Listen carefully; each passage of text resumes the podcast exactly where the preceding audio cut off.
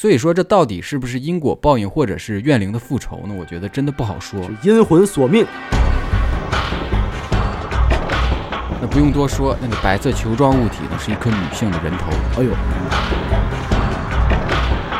卧室的床垫下方啊，赫然出现了一具全裸被烧焦的女性全尸。那废话不多说，咱们就直接开始今天的故事了啊。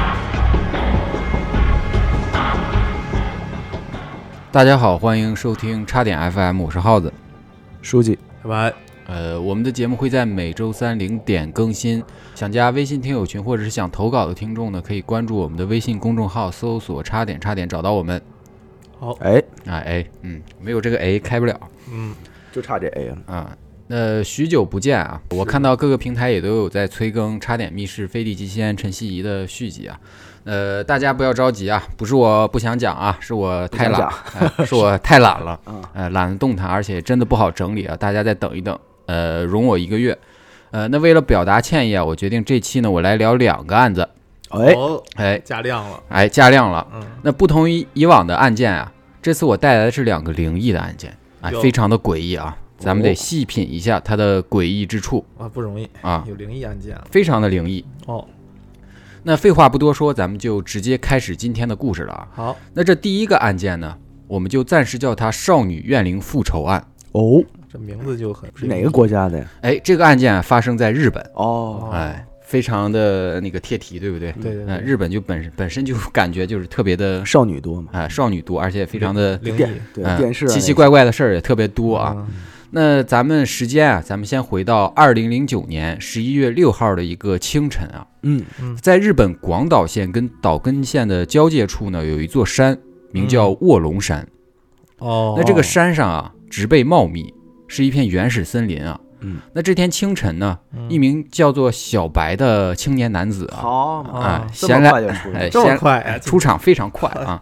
嗯，呃，闲来无事，在家躺着啊感觉没啥劲，就突发奇想啊，就说，哎，都说这卧龙山上啊这蘑菇长得特别好，又大又直，哎嘿，就喜欢蘑菇，哎，我也上去采蘑菇去吧，啊哎，采蘑菇品品这小野味儿啊啊。哦那不墨迹啊，小白啊就随即就挎个篮子啊就上山了，好采蘑菇的时候啊，采蘑菇去了。采蘑菇的那这山上落叶非常的多啊，就看不清这蘑菇在哪儿，他就拿着个破木棍儿啊，一边扒拉一边找。跟瞎子似的。哎，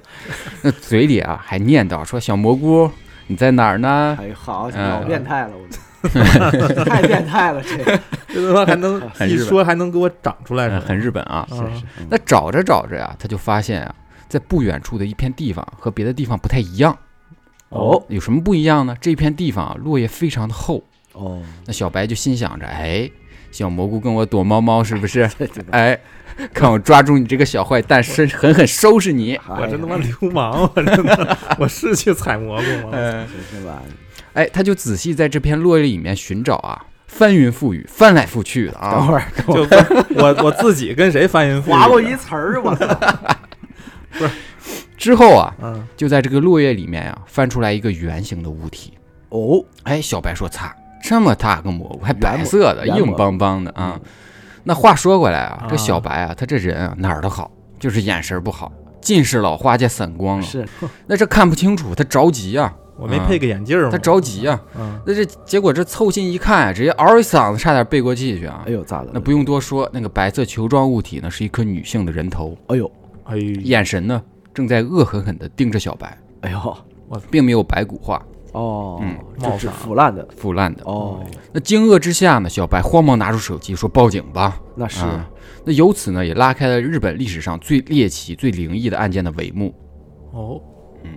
那日本警方啊，在接到报警电话之后呢，很快就到达了现场，并且啊，封锁了现场。嗯啊，那调查人员啊，就对头颅进行了细致的鉴定，结果显示呢，这颗头颅的主人呢，生前啊，遭遇了严重的暴力伤害，也脸上有多处的淤青，哦，哎脖颈处呢发现了勒痕和指甲的抓痕，甚至还清晰可见有踩踏的痕迹。哇，有点太这么狠啊！嗯由此证明呢，他很有可能是被人勒死之后分尸丢丢弃在此处的。哦，嗯，就不是第一案发现场呗？对哦，因为这里是山里啊，人迹罕至，所以啊，头颅上面还有一些被动物啃食的痕迹。我靠，嗯太惨了！太惨了。那头颅的面部特征呢，已经很难辨认他的身份了，呃，可以说是面目全非了。嗯但是可以知道的是啊，被害人留的是短发，嗯哦这个线索啊，就让警方想起了十天前失踪的一名女大学生，哦，哦，就对上了哎，对上了。结果 DNA 啊一一比对，证实了警方的猜想。啊，果然哎，是这个头颅确实属于十月二十六号失踪的女大学生平冈都。哦，哦，那案件调查到这里呢，所有人都后脊梁发凉啊！嗯这么残忍的手段，很难想象被害人生前都遭遇了什么。是呃，关键是啊，凶手和这个女孩是什么关系呢？为什么要用如此残忍的手段去杀害她呢？是，这对太啊可怕了。哎，并且啊，平冈都剩余身体部分又在哪里呢？哦，就找着一头，合着对，就找到一个头颅。哦，那带着这些问题啊，警方决定先从平冈都生前的经历开始查起啊，看看他的人生轨迹是什么样的经历，才好去推测到底谁和他有仇哦啊。啊是，先就是摸排一下吧，摸排一下之，前的熟人啊哎什么的，，平冈都这个小姑娘一家啊，都住在香川县板出市。她的人生轨迹其实非常的简单啊，啊嗯哎，从当地一所名叫高松商业高中的学校毕业，啊嗯考入了岛根县县立大学，啊啊啊嗯，大学相当生哎哎大学生就是相失踪大学生嘛，失踪大学生，嗯相当于跨省读书去了。哦，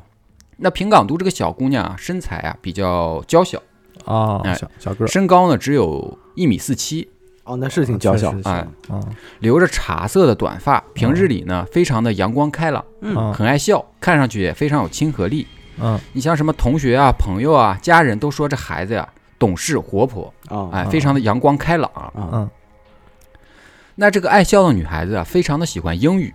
哎啊，她梦想啊有一天能够环游世界。哦，那之所以有这啊 travel 呃，之所以有这样的梦想嗯呢，并不仅仅是因为他对这个世界抱有探索的好奇，嗯嗯更因为他对义工活动啊非常的感兴趣。他经常会参加一些帮助发展中国家解决饥荒问题的义工团体，哦，还是有善心哦呗，哎是对很好的孩子嘛，啊、而且好他还非常喜欢小动物啊。嗯，那警方调查显示啊，他在失踪之前呢，还曾打电话给救助流浪犬的义工组织，说想要参加义工活动。哦，这不挺好的吗？哎、是一个非常有爱心，哎、嗯想要靠自己的力量尽可能去帮助别人的人。嗯嗯哎，那为了实现自己环游世界的目标呢，嗯在刚入学不久啊，就提交了俄罗斯海洋国立大学的交换生的申请。哦，嗯哎，虽然只是短期的交换啊，但是还是需要花费不少的钱的。嗯哦那平冈都啊，为了不给家里增加经济负担呢，于是通过中介机构呢，找了一份兼职工作。嗯哎，是一家冰淇淋店。哦在每天上完课之后呢，平冈都都会到这家店里面去打工，哦，兼职打工嘛兼，职打工。嗯这份兼职呢，大约会在每天晚上九点钟下班，哦，挺晚，还挺晚的嗯。那冰淇淋店呢，距离平冈都居住的大学宿舍呢，大概有两公里的距离。哎，其实不算远啊，嗯，也不算近啊啊。虽然距离不远不近，啊，嗯但是呢，他每次下班啊，要穿过一条几乎没有路灯的小路，才能回到自己的哦宿舍。有条小黑巷子啊，那这条小路啊周围没什么住户，嗯所以这条路啊，平时的行人非常的少，更别提晚上九点多，基本就见不到什么人影了。啊，啊，嗯对，最开始的时候啊，平冈都啊，每天下班的时候也很害怕走夜路嘛，嗯啊，所以呢，他会和自己一个同事啊一起下班，啊两个人啊一起走那条小路，互搭相个撞，伴儿，哎，互相壮胆子嘛。哎，对但是不巧啊，和他一起走夜路的这个同事呢，呃，在不久之后啊就离职了。哦那平冈都那每完天了晚上下班啊，就只能自己啊走一条漆黑的小路回宿舍了。就只能自靠自己壮胆儿哎，了。嗯对啊，那女孩子嘛，出门在外啊，都会比较担心自己的安全嘛。嗯对，所以自从落单之后呢，嗯平冈都啊，每天都每天自己走这条漆黑的小路啊，都会觉得特别的不安全。那是嗯哎，就打算辞职啊，啊，再找个别的工作吧。心里打鼓啊，嗯，然而啊就在他那个离职的前夕啊，这个灾难就发生了。啊，哦就这么寸，哎，就这么就寸，差这么一两天嗯，时间来到二零零九年十月二十六日，也就是失他失踪的前一天啊。嗯，那这一天呢，正好是周一。平冈都跟往常一样，上完课之后呢，就来到冰淇淋店啊，一直工作到晚上九点。嗯那因为和自己一起走夜路的同事呢已经辞职了，嗯所以他呢只能自己一个人走回宿舍。哎啊，嗯哎，但是呢，他可以，他其实可以不走那条小路的。哦，回就是宿舍其实还有别的路径，绕个路，绕远儿绕了是路吧啊，就是先到滨田市区的车站，然后坐公交回去。啊，哦但是这个时候啊，他想到自己出国啊，还需要一大笔费用，哎舍不得花钱哎，公交都舍不得花，对啊，再三犹豫之后，他还是哦选择省下路费，啊，哎太，不从容那易条小路步行回去。啊，嗯，那这种选择其实无可厚非啊，让我选我也会这么选。嗯，是但正是这次选择呢，终结了他的出国梦哎。离开冰淇淋店的时候呢，他还顺手啊带走了店里的垃圾，嗯，嗯准备路上扔掉。嗯然而他这一去啊，就再也没有回来了。哦，嗯时间一晃啊，就来到了第二天。冰淇淋店的同事啊，发现平日里从不迟到的平冈都啊，迟迟没有来上班，嗯就觉得非常的奇怪。于是啊，就想办法联系到了他的家人。嗯，那平冈都的家人啊，在接到电话之后呢，也紧张了起来。就是按理说，这搁平时啊，其实也没啥，就睡过了头，其实都有可能的。对啊呀，那家人紧张的原因其实很简单，嗯平冈都平时晚上下班回家呢，都会给家里打个电话报个平安的。哦哦但是他的家人从昨天晚上开始已经联系不到自己的女儿了，哦再加上冰淇淋店的这一通电话呀，隐隐就觉得这个事情啊好像不太对头，嗯，所以啊立马打电话给学校询问自己女儿的情况。但是学校方面表示呢，呃，平冈都啊昨天晚上啊并没有回到宿舍。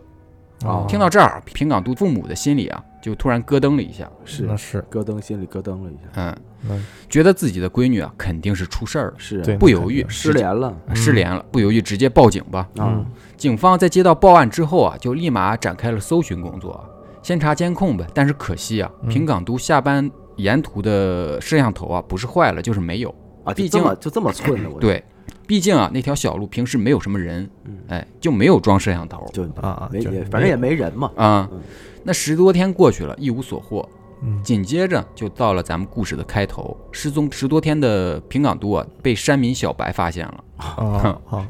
山民山民我是够山的，那平冈都的父母做梦也想不到啊，这种骇人听闻的事情会发生在自己女儿的身上。太惨了，嗯，然而更加残酷的是啊，平冈都不仅被人割下了头颅，身体其他的部分啊，至今下落不明。哎，太惨了，这种恶性案件啊，在当时岛根县引发了极大的恐慌，嗯所有的压力都汇聚到了警方身上。嗯嗯那为了获得更多的线索，当务之急啊，就是尽快的寻找平冈都身体剩其他的部分。嗯是，嗯，先拼个全尸看看，对，那发现平冈都头颅的卧龙山呀、位于呃广岛县跟个岛根县的交界处，啊，因此啊，两个县的警方呢就组成了临时联合调查小组，对卧龙山啊进行地毯式的搜搜索。嗯嗯，那皇天不负有心人啊，终于呢是有了一些收获的。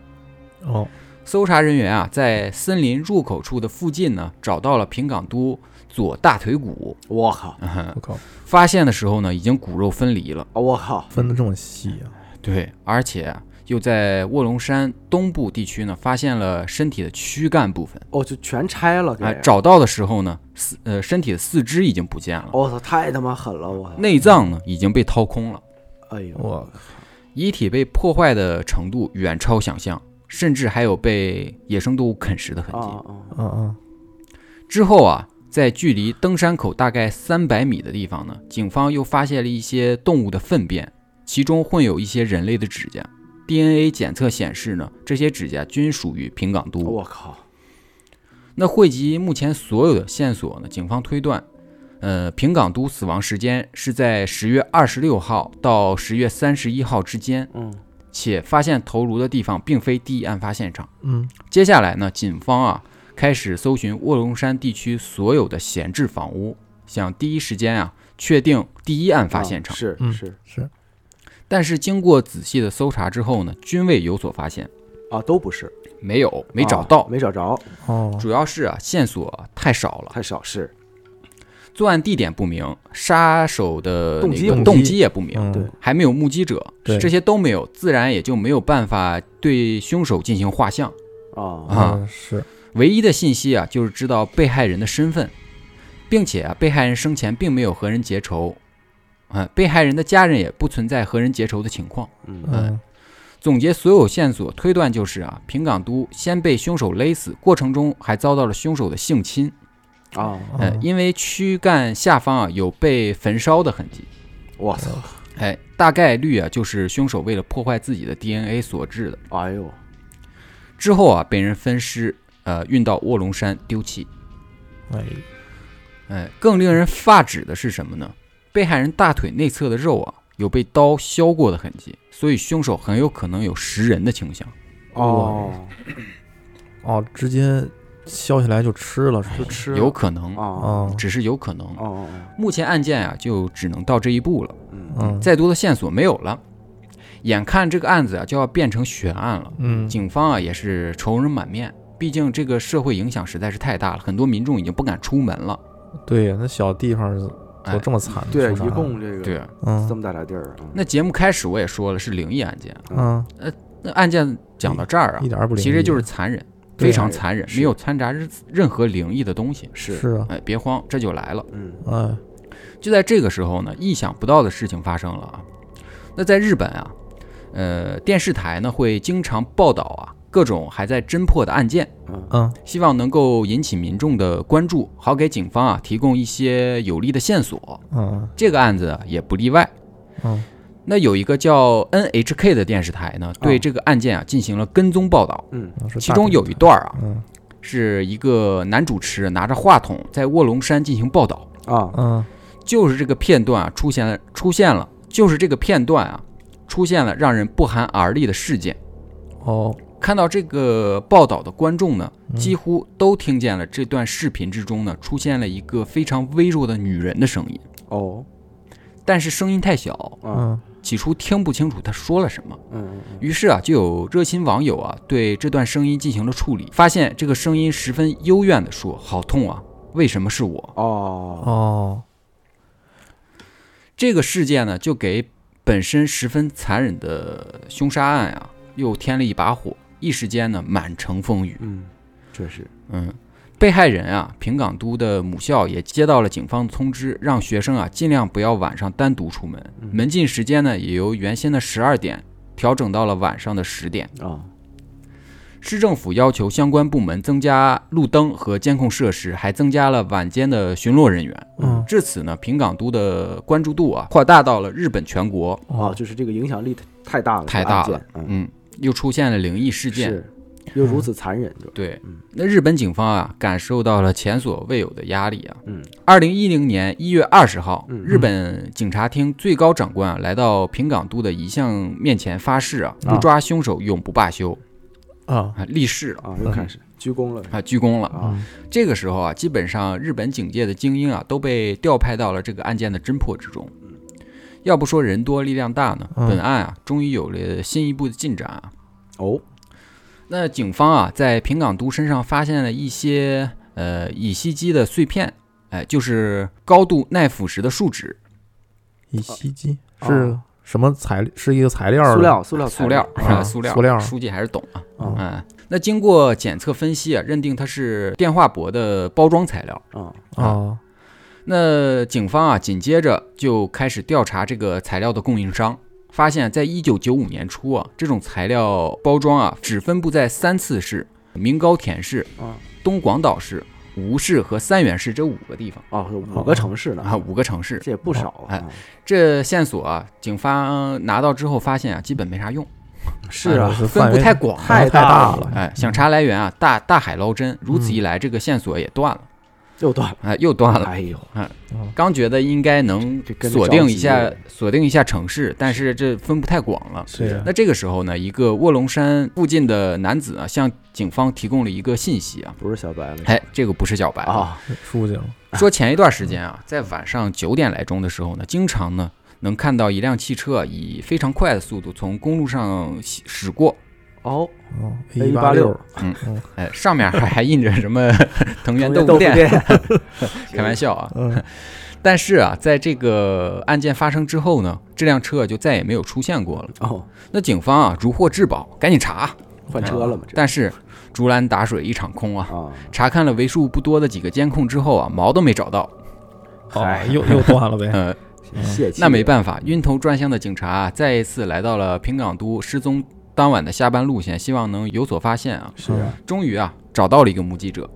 啊，有这个 目击者哎，这个目击者称啊，当天晚上九点多，他在这条路上看见一个女生呢，嗯坐上一辆白色的丰田小轿车，哇，这真是 A 八六啊， 藤原豆腐店啊，真行！哦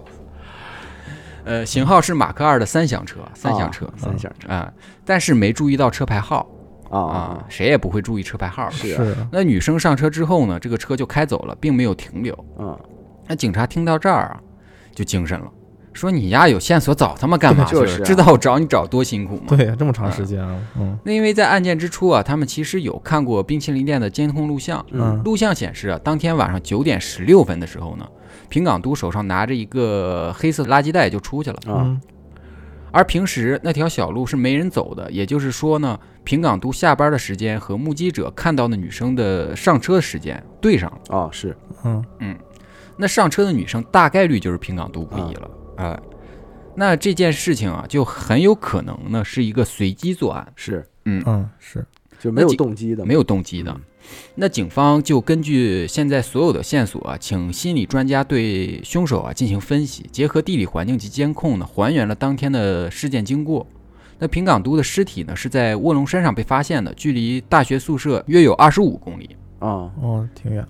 那当天这条人迹罕至的小路上呢，凶手无意发现了独自行走的平冈都，于是呢就起了邪念，嗯，他把平平冈都啊引上车之后呢，就开车离开了小路。那心理专家啊，根据现有的证据和线索呢，认为凶手可能具有以下特征：居住在附近的男性居民，嗯年龄呢大概在二十岁至四十岁之间，并且是单身。嗯，那警方看着这心理报告，就心想：这话说的啊，这挺挺跟他妈没说一 这样话说了跟说了话似的，啊！嗯听君一席话，如听席如听一席话嗯，那这是大海捞针呀、至此啊，平冈都案就彻底成了一桩悬案，啊这又线索断了又断 了，又断了。哦是的这主今天的主题是断线索，断线索。时间一晃啊，就来到了二零一六年，哦，呃这么长时间了，很长时间了，六年过去了。那距离平冈都分尸案已经过去了六七年了。啊嗯那这七年时间里呢，日本警方啊累计动用了超过三十一万人次的警力，还设置了三百万日元的悬赏金，啊希望获得帮助破案的线索啊。嗯终于案件迎来了突破，哎而且是相当诡异的突破啊！诡异的突破，非常诡异。警方啊，在翻阅卷宗的时候呢，嗯偶然间呀、发现了一次性犯罪的记录，哦啊哎，啊找到了一名叫石野富荣的男人。哦哦，这个男人的犯罪经历啊，就让警方觉得非常的可疑。嗯，这有啥可以？这个石野富荣啊，嗯跟父母还有弟弟啊，一起生活在山口县下关市。嗯嗯哎，父亲呢是一家米店老板，母亲呢则是一个洗衣工。啊高中的时候呢，呃，石野富荣离开老家，进入北九州升学班就读，成绩啊一直不错，一直是父母眼里的骄傲。哦，但是就这样一个好学生啊，嗯大学的时候呢，不知是什么原因啊，突然退学回了老家。玩摇滚了吧？啊，玩摇滚了。啊，那退学之后的石野富荣啊，在二零零四年于东京地区啊，因为尾随女性并持刀威胁伤害女性呢，被法院判处三年零六个月的有期徒刑，直到二零零九年五月啊才出狱。嗯哦，那出狱之后的石野富荣啊，就回了老家，嗯隐藏起了自己禽兽的一面，在一家太阳能公司啊，呃，当起了销售员，啊，哎，推销员嘛，是嗯过起了看似老实人的生活。呃，由于业绩出色啊，他被公司指派到了岛根县立大学啊，啊呃，就是在这附近啊做起了负责人。啊，嗯那调查发现啊，在二零零九年十一月六号呢，也就是平冈都尸体被发现的当天呢，嗯从未向公司请假的石野富荣请了两天假。哦并且呢，在十一月八号开车带着母亲啊去给父亲扫墓，就是过了两天之后。啊嗯那在二零零九年十一月八号下午三点左右的时候呢，嗯矢野富荣这辆车呢，不知道是什么原因啊，在行驶途中呢突然自燃了。警方到达现场的时候呢，只发现了两具烧焦的尸体，哦在事故现场呢没有发现任何刹车的痕迹。哦嗯哦，就自己着了，嗯，有目击者称啊，当时看到这辆车啊和、嗯和道路的护栏啊多次发生碰撞，哦，车子停下来之后呢，就燃烧了起来。但是让人百思不得其解的是，啊嗯车上的两人呢，并没有任何的挣扎，是活活被烧死的。哦，就坐在那儿，就是那安边安静静干的烧安死安静静的被哦烧死了。干烧的，嗯，哦这样的事故呢，通常啊会获得媒体的大量关注啊。是是是是但是由于当时的媒体啊都在报道平冈都的分尸案，啊，对，啊是并没有关注这个诡异的车祸。但是七年后的警方啊，嗯惊奇的发现，石野富荣车祸驾驶的汽车呢，在嗯二零零九年十月二十六号当晚至凌晨时分呢，嗯，曾经出现在卧龙山发现尸体的附近。啊，那就是他 了哎也就是说呢，对啊平冈都十月二十六号被害，啊，石野富荣十一月八号发生诡异的车祸。哦，这冥冥之中呢，似乎就串成了一条诡异的线了。是啊，哦就他就是他开 A 八六，哎，嗯 那警方就拿这个线索啊，就觉得非常的难以置信，说他妈真有这么巧的事儿吗？是啊啊，为了验证猜想啊，警方来到了石野富荣的家进行调查，嗯并且呢，从石野富荣的弟弟手中呢，得到了石野富荣生前留下的相机跟 USB 储存设备。哦，那经过技术人员的修复啊，修复了其中被删掉的五十七张照片。啊，嗯照片中显示啊，确实是有平冈都的照片的。那完了，那就是他，那对啊呀就是他，那这找中着了，还非常非常明确的证据啊。是啊，这照片中啊，平冈都啊都被捆绑着，你看，倒在石野富荣家的浴缸之中，啊，脖子上还有勒痕，真他妈缺德，并且其中一张照片还拍下了死者仅剩的头颅。我哦呃呃真他哦操妈，变态啊嗯，那这五十七张照片中呢，去掉一些重复的照片，大约有四十张照片成为了此案破获的关键性证关键据性证。嗯那警方在看到照片之后呢，心情可以说啊是非常的复杂。是是嗯，就是踏破铁鞋无觅处啊嗯，得来全不费工夫。就是这一功夫啊一个功夫就是七年，是，嗯，关键问题是最后以自己这并没有种干啥，对那并没有干啥对。嗯那一晃七年，谁能想到这个案子就是以这样的方式收尾了呢？是对呀嗯这就就有点离奇了至此啊，平冈都分尸案落下了帷幕，但是这个案件搞破了，这疑点还是很多是是是，是啊啊。这第一个啊就是报道现场留下的那个女人的声音，对啊呀哎，是第二个就是凶手发生的诡异车祸。啊，所以说，这到底是不是因果报应，或者是怨灵的复仇呢？我觉得真的不好说是。阴魂索命，哎，真的很很像很是有可能很有啊可能是嗯阴魂索命对。你想，他们两个人在车他里跟他边母亲在车里完全没有挣扎的痕迹，对啊这嗯就阴魂索命，嗯，然后就阴给魂他索命，直接控住他嗯控住控他住然后让他嗯而且而且是他在他是在平冈都死后不久，他们就发生了而车且祸。他对他在那个不是有人目击嘛？他在嗯燃烧之前，那个车还一直在跟那个护栏擦过很多对啊呀次，一直擦就证嘛明这那个驾驶的时候他的神神志状态是不稳定的。并且没有踩刹车，对没有刹啊车呀嗯对，嗯证明他神志状态是不稳定的，对精神状态是不稳定，就有可能在他的视觉中看的是一条直路，嗯但是他实际哎就是已很有经可能反正弯可弯能曲曲的，已经鬼打墙嘛，对鬼打墙了，可能嗯鬼遮眼可能鬼是遮眼。鬼遮眼，哎这活该他也是嗯，所以活最该后就是，警方其实没帮上什么忙，是人家自己解决了这件事啊儿，警对方 警警方方挺就拉挺拉胯的，啊，还得靠自己。最后嗯合着警方以这种方式结案，就感觉找了六七年，嗯，哎，嗯。人早结结果了。最后把人家点事儿扒出来了嗯，并没有帮上什么忙。那接下来啊，嗯咱们就开始第二个案件。好这个案子啊，发生在美国，啊啊，America，嗯，这个案子呀、名叫特里西塔呃亡魂事件。哦，哦哦，那时间啊，咱们继续往前倒啊，嗯时间来到一九七七年二月二十一号晚上九点。啊哎，一九七七年一九七七年，嗯时间很早了啊。是呃，芝加哥消防局啊接到报案称，松林大道二七四零号十五杠 B 公寓发生了火灾，啊，嗯挺挺详细的地址。哈、非常详细啊，嗯嗯。那总不能跟你说个大概位置吧？ 有点找不着啊。真的严谨，你现在也就在那北边儿，嗯 那消防队员啊，在接到报警电话之后呢，就立马出了警，很快啊就赶到了事故现场，并且呢对火势啊进行了控制。好在啊大火很快就被扑灭了。嗯，嗯那起火的这个房间啊已经被烧得一片狼藉了，但是万幸的是啊，初步检查并没有发现人员伤亡。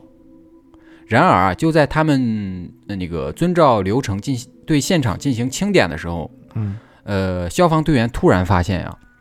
卧室的床垫下方啊，赫然出现了一具全裸被烧焦的女性全尸。在床垫下边儿，嗯就藏藏烧完了起来藏底下的，嗯嗯，更重要的是啊，尸体胸口处还插着一把水果刀。好家伙，嗯，而这个女子的衣物啊，则堆放在离床边不远处的地板上，也被烧得稀烂了啊。哦，那这种情况很明显啊，并不是一个普通的火灾事故了，就是而是一起谋杀案了。对毁尸灭迹也啊这样。那警方啊，迅速就增派了人手，到达了案发现场啊。嗯根据调查，这间房子的主人名叫呃特利西塔·巴萨，啊那咱们就简称她叫特利啊。啊那通过辨认后确认啊，那嗯具女尸啊正是房主特利哦嗯，就是房主被谋杀了。谋杀了。嗯那现有的情况啊，嗯案发现场啊已经被破坏了，直接或线间接的线索呢都被大火烧没了。哦，那就先检查一下被害人的情况吧。是啊那这个特利啊，是一九二九年生人，嗯出生在菲律宾内格罗斯岛，父亲呢是一名律师。呃，他父亲啊在当地非常的出名，嗯律师嘛，嗯并且啊，特利是家中的唯一一个孩子。啊，那从这儿咱们就能感觉出来，特利啊是从小啊生活条件非常的优渥的。是嗯在六十年代初的时候呢，特利啊从马尼拉的圣母学院毕业啊，嗯之后呢，独身前往美国继续深造。挺好的来到美国没几年呢，就获得了印第安纳大学音乐硕士学位。之后啊，又继续学习了医疗护理，完全不搭，这嗯哎不呦。搭嘎这小。文嗯理不分家呀，可以啊。这之后啊，又在芝加哥的埃奇沃特医院啊，找到了一份呼吸治疗师的工作，哎呦啊，并且呢，就此啊，在芝加哥定居下来了。哦，那在警方的走访中啊，嗯了解到，在他同事跟朋友的眼中呢，特利是一个非常好的人，嗯工作认真，为人友善，乐于助人，甚至在案发前的那段时间呢，依旧在大学啊，呃，进行深造学习，哦，爱学习。爱学习，更重要的是啊，他这个人啊，非常的传统，没有任何的不良嗜好嗯，也不嗯存在混乱的男女关系，哦，所以基本就排除了和人结仇的可能性。哦，但是咱们都知道啊，芝加哥是什么地方？犯罪天堂啊！是，哎，黑帮你立、嗯，抢劫、杀人放火的事件呢，时有发生。那会不会是凶手呢？又是属随机于帮派成员或者是流窜作案的啊犯罪人员呢？又是随机作案了，嗯，嗯很有可能抢啊。劫入室什么的这种。那警方在深入调查之后，排除了这种可能性。哦哎，这个案子不可能是陌生人作案，哦，不是侠盗猎车手干的，为啥呢？第一啊，根据特利在医院的同事回忆呢，嗯，案发当晚的七点半左右啊，自己曾和特利有过半个小时的通话。哦，在哦通话结束、快结束的时候啊，嗯，特利告诉他，一会儿自己有一个男性的朋友要过来，哎呦，呃哦要过来做客哦，啊、但是并没有说清对方是谁。然而就在一个小时之后呢，特利家就着了火，哦，啊所以那就凶手大概率就是这个男特利口中的这个男性朋是友。啊嗯第二点啊，是警方经过清点啊，发现特利家中值钱的物品以及现金啊都被洗劫一空了。哦，啊哎，同时啊，呃，法医通过尸检发现啊，特利生前并没有被性侵的痕迹，嗯，因此凶手啊很有可能是见财起意，对，谋财的，哎，杀人之后伪装成入室强奸抢劫的假象，哦，为的就是迷迷惑警方的判断。嗯，第三啊，就是警方啊在特利房门口的位置呢，嗯发现了一张特利笔记的便签，嗯啊，上面写着什么呢？给 A S 的票据 A S， ，A S A 点 S，哦啊，是个名字是吗？嗯，S 后可能。 哎，你也就会这个 词儿，这你就好家伙，单词大师，我嗯，那通过了解到的案情啊，啊咱们都知道，案发现场被烧的都是一片狼藉了，嗯，嗯，基本的物证都被销毁了，是为何这张纸条被留了下来呢？哎，对哦呀，冥冥之中，哎这么大火，那警方就推测啊，很有可能这个纸条啊、嗯是案发前刚写的，嗯，那也着火也这打这这也就是所谓这个男性朋友到访前留下的，临时放在了门口处，有可能是为了记录什么，哦啊哎，正好就远离了火源中心了。哦，啊，就是火源是从卧室点的就没聊着，没聊着很他，有可能是他留了个便签，然后放到门口，哦然后他男性朋友进来了。哦，哎，对。那由于这里远离火源中心，因此就保留了下来。啊，但是是这个纸条上面写的这个话呀，前言不搭后语，是看不懂吗？唯独能猜到啊，这个 A S 啊，嗯或许就是这个男性访客的名字的缩写。哦，啊这这是挺 S，哎挺才，嗯，那根据现有的线索呢，警方推测啊，凶手肯定就是这个男性朋那友。是哎，八成没跑了。，对，大概率啊，就是一个经济比较拮据的男性嗯，英文缩写叫呃，也就是 AS 那嘛。是啊啊，然而那个年代啊，根本没有监控设备这玩意儿，嗯是现场啊也没有，有任何关键性的证据。啊，同时呢，由于特利的亲属呢也都不在美国，嗯，哎，特利本人来到美国之后呢，也先后换过好几个城市生活，嗯所以警方啊对于特利的社交情况啊也也不了不是解特别清楚，嗯先后询问过特利的上百名同事、啊朋友，也没找出什么可疑的线索，因此呢，这个案件啊就陷入了一个停滞的状态。哦特利的尸体啊也就被他的家人啊运回了菲律宾安葬。嗯，那眼看这个案子啊就要成又要成一个无头悬案了。又断了，哎这挺难嗯。。挺可难就在这时呢，转折出现了，哎又是一个非常诡异的转折。又来了，这啊嗯在一九七七年的八月啊，也就是这个凶案过去半年之后呢，嗯艾文斯顿的警局啊，突然联系到了负责这起案件的侦破的刑警小白啊，哦我换地儿了，啊，换换地地儿儿了，了换地儿了。山民下来啊了，山下民山下了从从井下山了，了我这是，嗯，这个早，他是破完这个案子之后上、哦， 上上的山，是上 梁山，哦上山抢采蘑菇去了呃，采蘑菇去这了。是我给我案件变态了，给我，嗯，就联系上了小白了嘛。啊！然后拿起电话，张口就说：“小白老铁啊，哎嗯我呦这儿有特例这个案子的线索，你信不信？”我哎呦信你个鬼，我那小白就说：“你别闹了。”啊啊，，我这忙活大半年，屁线索都没有。对你上哪儿知道这案子线索去啊？是你有我知道的多吗哎？呦，好家伙，这我这这赖是赖唧唧 的， 我是哪儿 的人？这赖赖唧你唧，挑！战我，啊哎呦，好哎家呦，伙，好家你是不是抢我饭哎碗？哎呦，好家嗯伙，就这点小心眼儿，伙，完了，所以我就上山采蘑嗯菇去比了。针表大不了多少。当时我辞职了，我但是没想到啊，嗯对方警员啊神秘兮兮的说：“啊我要是说啊，我这儿有个人啊嗯被特例的鬼魂附身了，你信不信哎哎呦，哎呦，你得喝 OK，喝了几斤呢？你这哦好是家几伙个菜呀？你这？”哎，怎么回事呢？嗯他们就告诉小白啊，嗯哼，在芝加哥富兰克林大道社区医院外科助理医生老乔，哎呦，好，他的妻子啊啊，叫蔡大姐，这个老乔的妻子叫蔡大姐呃，蔡大姐，啊，好家伙也，挺合理嘛。挺嗯合理闲人蔡大姐嘛，啊。嗯，最近声称啊被特例的鬼魂附身了，哎呦要伸冤，天天在家里闹，哎呦，好说凶手啊也是在医院工作的同事，叫艾伦·肖瑞，哦哦是不，sorry，嗯，啊，这不哦 AS 吗？哎， AS 就是 AS 这个嘛，大蔡大姐是通灵的吧？嘿，嗯，你听我往后讲啊。行，那身为丈夫的老乔，眼看着没办法，就报警吧，看看警察咋说啊，哦，因为这也是一个。他觉得可能是个什么线索啊，咱也是啊不，他也不懂啊。是就找小白了嘛，嗯，找先对先找的当当地的警啊局，是对是然还后没找到小白这儿呢。啊，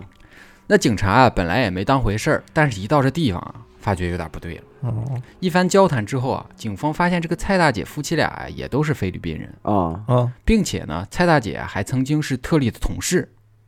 案发、哦，但是呢，案发前就已经离职了。嗯嗯，没有交集了已经，哎，那蔡大姐啊，虽然说和特例啊是同事，但是其实两个人啊并不熟。啊他们因为什么呢？他们两个人的班期正好是岔开的，啊，倒班的，就比如一个一个是白天，一哎一个个是晚上，哎，嗯而他们口中的凶手啊，艾伦·肖瑞啊，是这个医院的维修工， 哎呦，好家伙，你在哎吐话筒哎，是这个医院的维修工。上啊嗯，那蔡大姐啊，跟他就更不熟了，啊，那是哎，见面可能连名儿都想不起来，哦，那是那他怎么想起来的？现那在他那现附在身才想起来的嘛啊，对对对那附身了嘛。对，特例想起来了，哦嗯，不是他，嗯那警察啊，听到这儿啊，扭头就问这个丈夫老乔啊，嗯说他这症状多久了？啊，是啊， 一般都这么问，哦说是什么情况？啊，啊对，那这老乔就说啊，大概在七月份的时候呢，就发现这个妻子蔡大姐啊有点不太正常。这刚开始啊，只是时不时的啊精神恍惚，哦，嗯哎，朝着家里某一个地方啊一看就是一整晚啊啊不睡觉就看，就在那儿看，啊！就这老乔就说、啊警察叔叔，你说这多瘆人呐！这确，实瘆人我。这白天要上班，晚上啊他他妈还折磨我。哦啊，这折磨人呢，嗯那到后来就更离谱了，啊就就到每天晚上九点的时候啊，嗯，蔡大姐啊就开始神神叨叨，哎呦，呃，似睡似醒的说着一些胡话。啊，半梦半醒之间，哎，你想想九点是什么时候？可能刚好就是美国那个刚好就是那个之前特里死发亡生的，案的那是，哦哎啊，死亡时间差不多的时候。哦，哦嗯，那再后来啊，蔡大姐就说啊，自己迷迷糊糊啊看到过一个身穿白色衣服的人啊哦，啊，呃但是看不清这个女人的长相。嗯每天啊都会在自己家门口啊嘟嘟囔囔的，好像有什么事儿啊要告诉自己。哦，哎呦，那起初啊，老乔以为是自己的妻子啊刚换工作，哦，精神压压力力大，哎，也就没有太在意。但是随着时间的推移呢，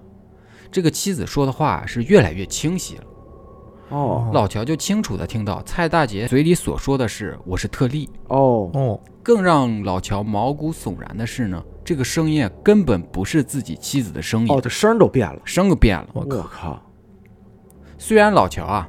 并不认识什么特例，啊嗯但是对于他的遭遇啊，也有所耳闻的。啊，嗯时间久啊，老乔啊就把自己妻子口中的作案过程完整的写了下来，哦，给记下来了，记下来哦了。哦那根据被附身的蔡大姐的描述呢，是什么呢？嗯案发当晚啊，嗯特例邀请了会修电视的同事艾伦·肖瑞啊来家里帮忙修一修下电视电视，哦，啊，啊，并且呢写了一张便签作为维修证明。这个哦便签呢，就是咱们之前提到那个线索给 AS AS 的票据，啊，这就说得通了。对对对对嗯对，是啊，可就在艾伦·肖瑞啊修好电视准备出门的时候呢嗯，他却啊突然啊掐住了特利的脖子，哎呦，好家伙，突并然且就反目了，并且啊将其拖进卧室。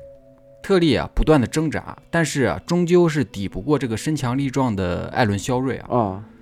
特利啊在被勒晕之后呢，艾伦·肖瑞啊就到厨房拿了一把水果刀，朝着特利身上猛刺，啊啊伴随着胸口那一道致命的刀伤之后啊呢，啊，嗯特利啊失去了生命体征。嗯嗯嗯哎，那杀死特利的艾伦·肖瑞啊，开始在屋里啊，呃，寻找值钱的物品。嗯，搜刮钱财了，开始，完事儿之后呢，一把火烧了整间屋子，试图销毁证据。嗯，哎呦，而最不可思议的是啊，被附身的蔡大姐还告诉老乔啊，嗯自己在浴室中有一个什么呢？珍珠鸡尾环的首饰啊，啊，被艾伦·肖瑞当做迟到的情人节礼物啊，送给了自己的未婚妻。我操，哦，知道这么透，哎非常的详细。哦，那听完这整件事的前因后果的警察也陷入了沉思，是啊，犹豫再三呀、这个警察还是给小白警探打去了电话。好，哦，在小白在听到听听到这儿之后呢，就心想你这不是胡扯吗？对啊，啊，咱警察办案啊是要讲证据的，对这呀个不能作为人证啊，也不是要听你在这儿编故事的。是，但是转念一想啊，现在这个案件啊本身对也是一个死局了，对呀，碰碰运气也未尝不可，是因是为吧他这个前因后果确实是很搭的。对啊，而且通的挺了，细致的，我整个你去验证一下呗，验证证一一下下呗，嗯所以抱着试一试的心态呢，啊小白啊，在八月十一号的早上呢，敲响了艾伦·肖瑞家的大门。啊，嗯那面对小白的质询啊，艾伦·肖瑞显得非常的淡定从容。他承认自己确实认识特利，嗯但是呢，案发当晚啊，并没有去过特利的住所，哎对自己当天的行程啊，说的是一点不含糊，哎，啊，非常的详细。就就就说我那天干啥去了，干啥去啊了，就没去，哎，没去。人都想好了，哎，这是嗯我自己的行程我说交代的非常清楚。对那小白啊，在问看这个问不出什么结果，啊就是想着先回警局啊，就是咱先查一下这个艾伦·肖瑞的资料得了。但是资料显示啊，这个艾伦·肖瑞啊，没有任何的犯罪前科，嗯，嗯平日里啊对人也非常的友善。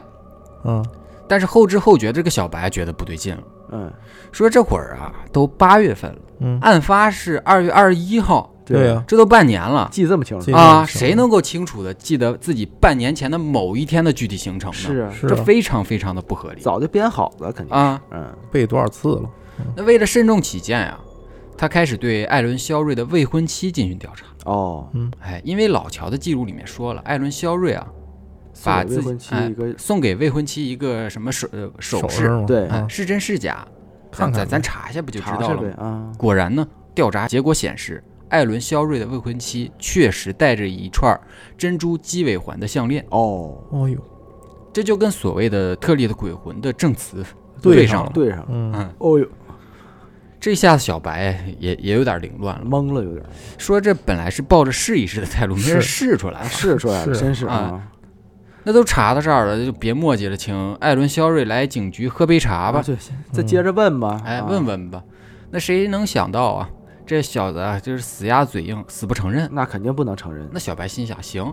不承认是吧？那嗯我派人搜你家呗，啊。我这边审着，那边搜着，是双重保险呀。嗯，嗯这一搜啊，确实搜到了不少金银首饰啊。经过哦辨认，这些东西东西呢，均属于特例哦，给这都给变出来，那这啊嗯就是物证啊物证了。啊！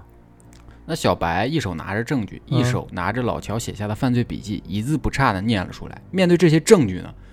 艾伦·肖瑞的心理防线彻底崩溃了，啊，哎攻破了这承认了自己的犯罪事实。啊，那这桩案件呢，也就此宣告破案了。嗯但是这种超自然现象也引发了各路媒体的争相报道，是成了芝加哥历史上最诡异的案件。哦嗯之后啊，小白在接受采访的时候表示呢，直到今天啊自己也不知道这些信息到底是从哪儿获得的。是尽管如此呢，一切都是正确的，哦，确实就我也很懵逼啊呀，哈 都很懵逼，挺懵逼的，确实啊就是一个鬼魂引导着你破案嘛。是是对啊是嗯嗯，这回警察还是帮上点忙，哎，帮点帮上点忙嗯比。上一个好一些。执行去了嘛，执就去行去搜去了。对对对，嗯，可是有一部分人啊，就一直认为这所有的一切都是一个谎言，啊哎，根本就没有什么附身之说啊啊啊！啊。之所以会出现这种情况呢，是因为蔡大姐啊认识这两个人。啊，并且无意之中呢听到或者看到了整个案件的经过。因为这这也太巧了，不太能，哎，嗯事实上这个经过也不需要看，嗯听过。因为作为医生啊嗯，他很容易就能从公布出来的死者伤口、现场情情况推断出来，分析出来嗯啊，分析出来大大概的经过。啊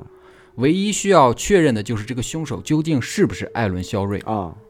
嗯我操，那这医生可牛逼那了这。蔡大姐太厉害哎，而案发后的这个销赃啊，或许是因为凶手得逞之后呢，啊，就是自己去跟人家吹嘘说漏嘴了，并且呢，正巧被蔡大姐获知了，这蔡大姐也太因太此，顺了吧呃，？因此他知道珠宝的去向，哦，哎他他这命就应该当侦探。这显得小白很无能啊。哎对呀，只是推测嘛，好，啊，这是媒体的推测。媒体真能推测，就是给你合理的不太可能科学化。至于夫妻俩为什么不直接说，可能是害怕出狱之后的艾伦啊进行报复，还能出狱呢哎、于是经过半年的思索啊，啊呃，决定以灵异的方式说出来。啊！因为他们不知道这样说出来会不会是能直接判他罪，假如是是判不了，他们俩会不会被报复呢？对，哎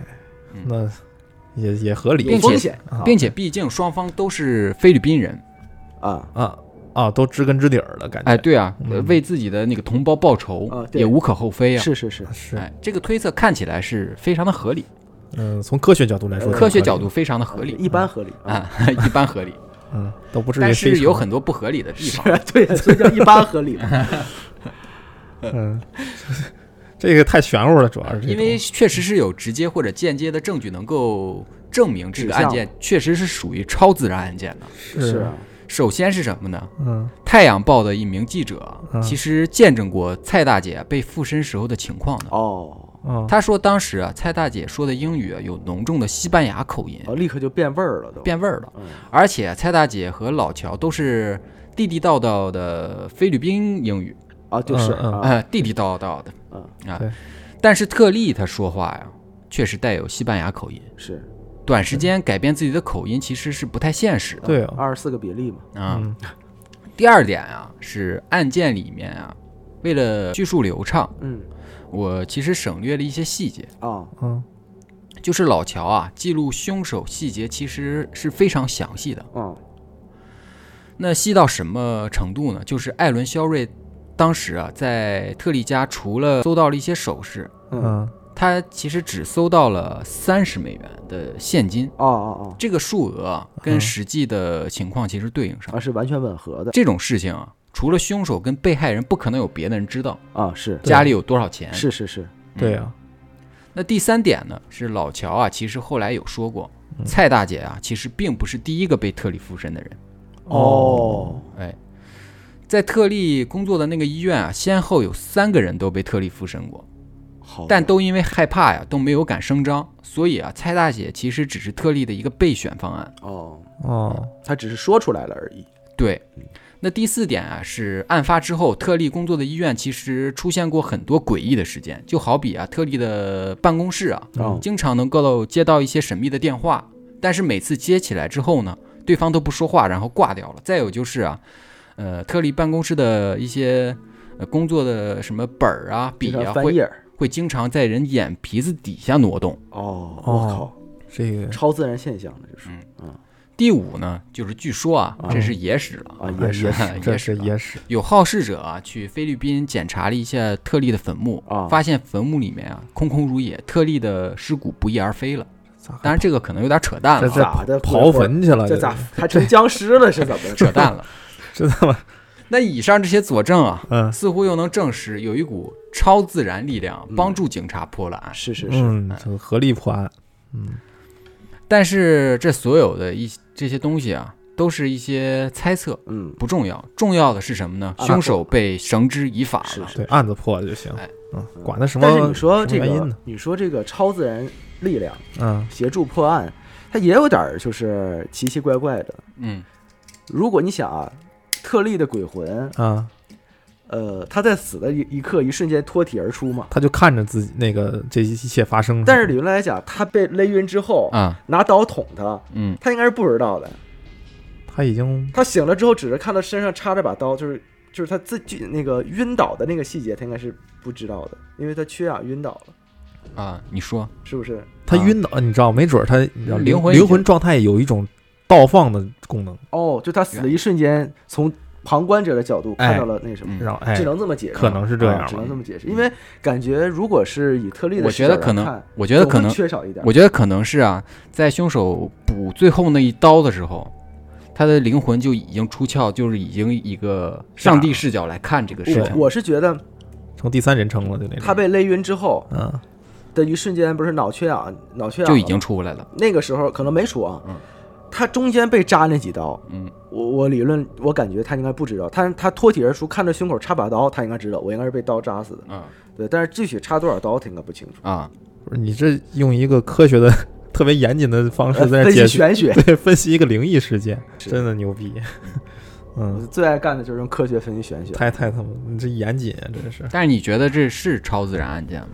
但是你别的也说不通啊。你要是按照那个记者那个分析，就太合理了也，就是怎么会有这么嗯太凑巧巧了的嘛嗯事情呢？奇奇怪怪的。对嗯啊，啊，嗯所以他还是可能会有一点超自然现象在里面，嗯要不你怎么解释呀？有很多东西你都很难解解不释通啊啊。。嗯嗯就哪怕你解释，哎，他们说那个打电话，啊，说打电话就是一般不是经常出现这种故事嘛，嗯就超自然灵异现象，死去的办公室啊，或者死去的家里边电话响起打了对啊没对对人接，对说他其实在说话，但是你你听不不见见，哦他听不不在见你的赫兹里，啊哎，不一个频道，不是一对个对频对率，对就是那个赫兹不是一个频率，他在那儿说，他说啊我告诉你怎么回事，怎么嗯那边嗯估计都扯嗓子喊呢啊。那谁怎么你能不能听有没有声儿，能不能听见？嗯 喂，喂不是你听不见，信号不好，信号不好，嗯，对赫兹不一样，就像鲸鱼对的赫兹或者人的赫兹就不太一样，对，不是一个频道，不是一个频道，嗯这种没对超自象然，这种对这种灵异案件其实有挺多的。对对对，挺多之前我记得那个《今日说啊法》有一期报道过一个托梦破案的一个，嗯哦你你你看过，就是弟弟没看给姐姐托梦，哦，就有有好多过这种啊事，有有啊这种好多啊案子，然后托梦说我的尸骨在哪儿哪儿哪啊，儿，是是是是，在是铁道边儿上这啊这不是今日说法吧？这是那个走进科学吧？啊，忘了，不是《今日说法》就是《走进科学》，反正就是类这应该归类为走走进进科学学的啊，那我个觉啊得，最后没走进去有可能这没走进去，啊出来了。出来在外边儿了呢。，嗯，说是一一直都是走进没走进去嗯，是那故事到这儿，两个案子咱们今天就讲完了啊。哎，呃，感谢您收听差点 FM。最后啊，呃，我们来征集投稿了啊。呃，那生活中我们难免遇到一些来自他人的恶意。如果您身边或您身边的朋友有遇到过一些让您感觉充满恶意的经历呢，并且您愿意分享的话，欢迎给我们投稿。第二个呢，就是如果您身边有一些亲身经历的灵异经历啊，也可以给我们投稿。投稿方式呢，就是关注我们的微信公众号，搜索“差点差点”，找到我们。哎，哎，那本期节目啊就到此为止啊，我们下期再见吧，拜拜。拜拜